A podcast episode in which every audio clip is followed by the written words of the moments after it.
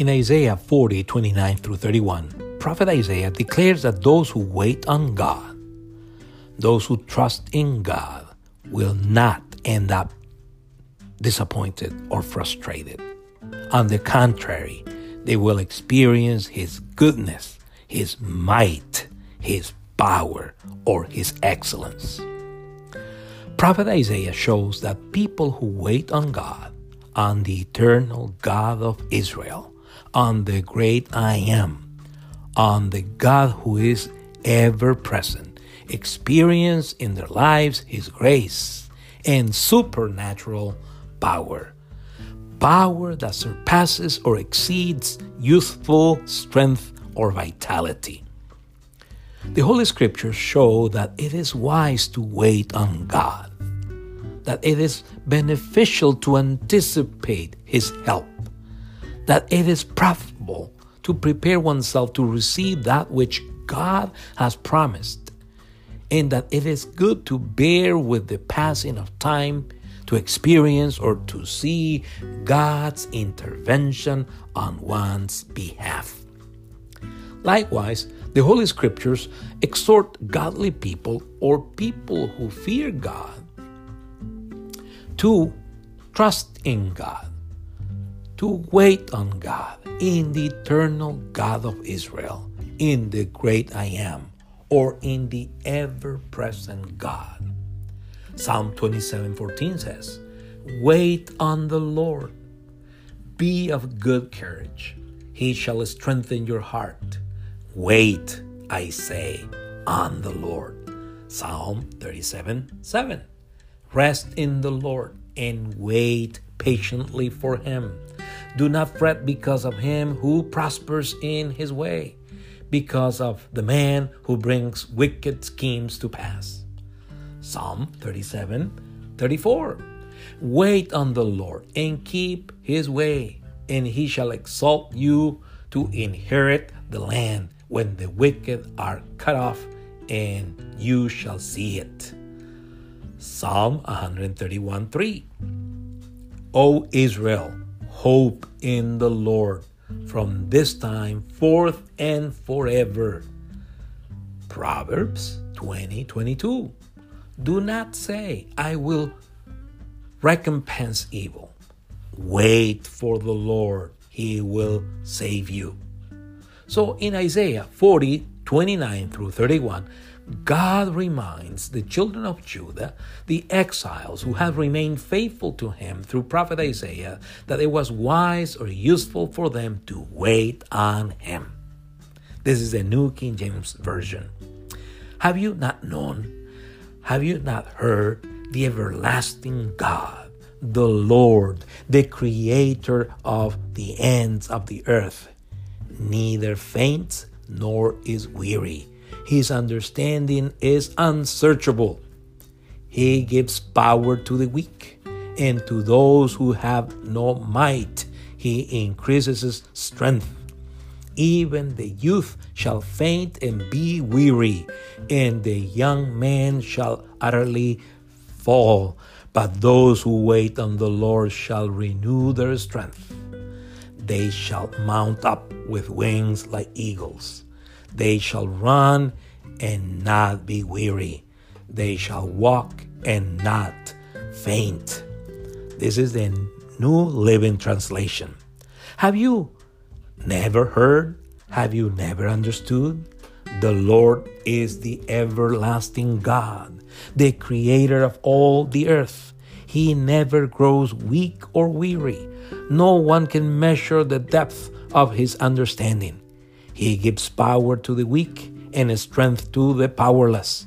Even youth will become weak and tired, and young men will fall in exhaustion. But those who trust in the Lord will find new strength. They will soar high on wings like eagles. They will run and not grow weary. They will walk and not faint. As you read the book of Isaiah, you should consider that the name of the prophet Isaiah encapsulates the theme of his book. His name means salvation is of the Lord. So his theme is the salvation from the Lord. The word salvation appears 27 times in Isaiah, but only 7 times in all the other prophets combined. Regarding the theme of salvation, chapters 1 through 39 portray man's great need for salvation. In chapters 40 through 66 reveal God's great provision of salvation. Prophet Isaiah shows that salvation is of God, not man. He is the supreme ruler, the sovereign Lord of history, and the only Savior. Now, if you read Isaiah 40, 12 through 28, you will observe that in these verses, Prophet Isaiah chronicles or outlines God's excellence, greatness, power, might, or transcendence. To conclude this section by encouraging the faithful exiles from Judah to hope, to wait, or to rest on Him, since the Hebrew verb kawa could be translated as one of them. To hope means to be certain that God will intervene on one's behalf. To wait means to stay where one is ready to hear or to see God's signal to make a move. To rest means to trustfully rely on God's strength to make it through a difficult situation or through adversity. Let me ask you have you waited on God or are you waiting on Him? Do you anticipate that God will manifest Himself in your life? I hope you do. Then, what does Prophet Isaiah teach about waiting on God or trusting in God? First, Isaiah teaches that God, the eternal God of Israel, the great I am, the ever present God, revives or recharges the weary and he gives power, strength, or vitality to the weak. In Isaiah 54, prophet Isaiah testifies how God does it.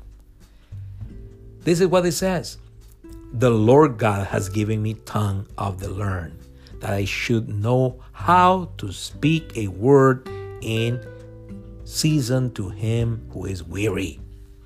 Second, Prophet Isaiah teaches that those who wait on God, on the eternal God of Israel, on the great I am, or on the ever present God, have an endless supply of power, strength, might, or vitality from Him. In Psalm 84 5, the psalmist declares, Blessed, happy, or joyful the man whose strength is in God, in the eternal God of Israel, in the great I am, in the ever present God. He says, Blessed is the man whose strength is in you, whose heart is set on pilgrimage. In Psalm 105 5, the psalmist identified God as the one who fills or saturates a man's life with good things, who satisfies your mouth with good things, so that your youth is renewed like the eagles. Psalm 1035. Therefore, let us always keep in mind that it is wise to wait on God, that it is beneficial to anticipate God's help that it is profitable to prepare oneself to receive that which God has promised, and that it is good to bear with the passing of time to experience or to see God's intervention on one's behalf. So, the Lord reminds you and me that those who wait on Him, those who trust in Him, will not end up disillusioned disappointed, or frustrated, but they will experience His goodness, His power, His might, or His excellence. Amen. God bless you.